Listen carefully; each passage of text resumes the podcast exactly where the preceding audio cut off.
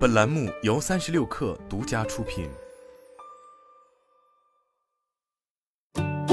本文来自微信公众号《哈佛商业评论》。没什么事情比我们信任之人辜负自己更令人受伤的了。当那个人就是我们的老板时，痛苦可能更甚。无论是你牺牲了数月时间完成的项目，被他们抢去了功劳，答应你的尽职机会却给了别人，还是因为别人的错误而公开羞辱你，他们的负你之举都影响深远。不过，不要允许他们的辜负之举负面的改变你的为人，选择永远在你手上。老板的辜负会妨碍我们信任他人，在困难时期保持乐观和韧性，以及准确判断复杂情况的能力。我们的大脑通常把他们的辜负当成精神创伤来处理。而且我们预计那种创伤会卷土重来。由于受伤和戒备之心，我们有时会做出本是出于自我保护，但却造成意外后果的行为。这种事发生的时候，我们应该担心的不是老板的举止，而是我们自己的行为。虽然你也许不能够改变你的老板，但是你却可以防止他们的不当行为，让你发生不利的改变。以下方法适用以防范你变成自己永远无意成为的那种人：一、坚持你的价值观。据《职场中的信任与辜负》一书的作者丹尼斯·雷纳所言，百分之八十五的职场辜负都是无意为之。可是，仅仅因为老板不会故意负人，并不会减少这种经历。有时，你可以向未能意识到自己行为后果的老板表示关切，他们真心的悔悟和纠正错误的承诺可以重建信任，甚至让你们的关系更加牢固。可是，如果你的老板经常性的辜负你的信任，那么很重要的一点。是要确保你在回应的时候不会无意识的败坏了自己的行为。研究表明，如果你的老板行为不当，你更有可能跟风效仿。只要你必须在那位老板手下干活，你就务必明确你希望支配自己行为的价值观。对于你认为会让你放弃价值观的东西，你的态度必须坚决。比如，如果你看重包容，想想哪些行为会让别人感觉遭到排斥，并且监控自己的行为，保证你没有做那些事。你如何尊重他人？如何分享思想？如何给予应得的赞扬？甚至如何谈论自己的贡献？所有这一切都受你的价值观左右。不要让老板有悖于那些价值观的行为，致使你找到放弃他们的理由。二、注意老板负人的方式。对于容忍老板辱骂行为的人来说，最终得出结论，认为自己活该挨骂的情形十分普遍，与家庭暴力的受害者类似。企业形式的斯德哥尔摩症候群开始出现。你最终会认为老板的辜负是正常的。你可以通过发现老板负人的方式来抵御这样的事情，并尽可能多的进行干扰。如果他们未能信守诺言，那就好好记录下他们对你的承诺。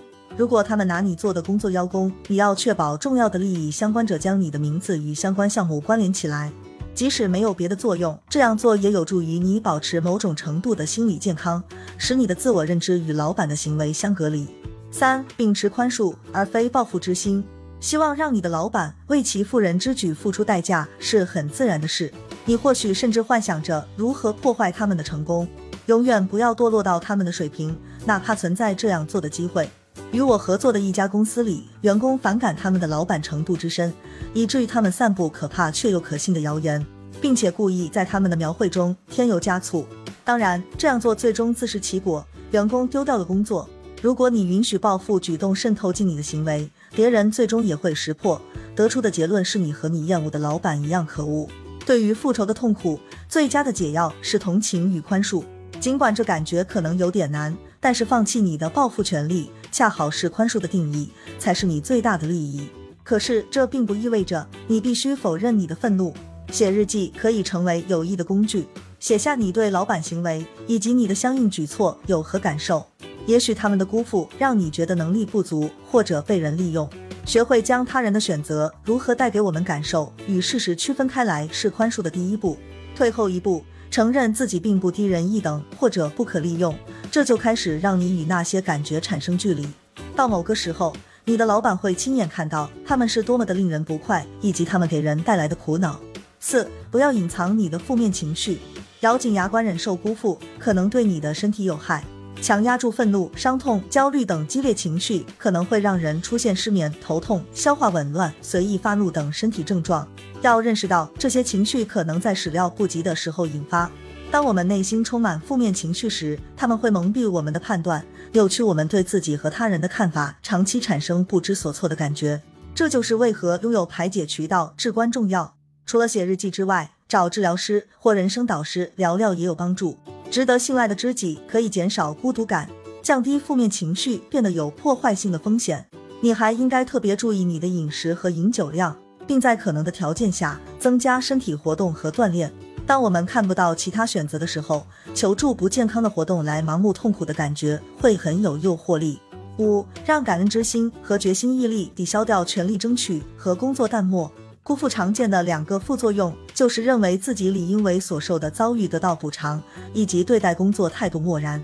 争取权利可能是渐渐开始的，午餐拖延更长的时间，差旅费用中充斥着豪华大餐，进而升级到更加贪婪的自我补偿行为。一切皆因你的容忍而显得正当合理。可是，在所有那些努力都未能阻止老板的行为给你带来伤害之后，你可能对工作全然不在乎了。工作淡漠是辜负行为的一个危险的副产品，因为它很难界定。一旦你对自己原本由衷感激的方方面面的职业生活的前途都不看好，那种态度可能也会渗透进你的个人生活。提醒你自己想想择业原因背后的热情，记住你得天独厚的才华，列出生活中给你带来的快乐，让你心存感激的东西。一种使命感，而非一个伟大的老板，才应该是你早上起床的原因。不能让一个可怕的老板成为你不想起床的理由。如果你为一个习惯性辜负人的老板工作，那就尽快从其手下摆脱。在那之前，你要竭尽所能防止自己冷若冰霜的成为你自己都认不出的人。你的老板选择有意无意的伤害他人，那是他们的选择。不要允许他们的辜负之举负面的改变你的为人。选择永远在你手上。好了，本期节目就是这样，下期节目我们不见不散。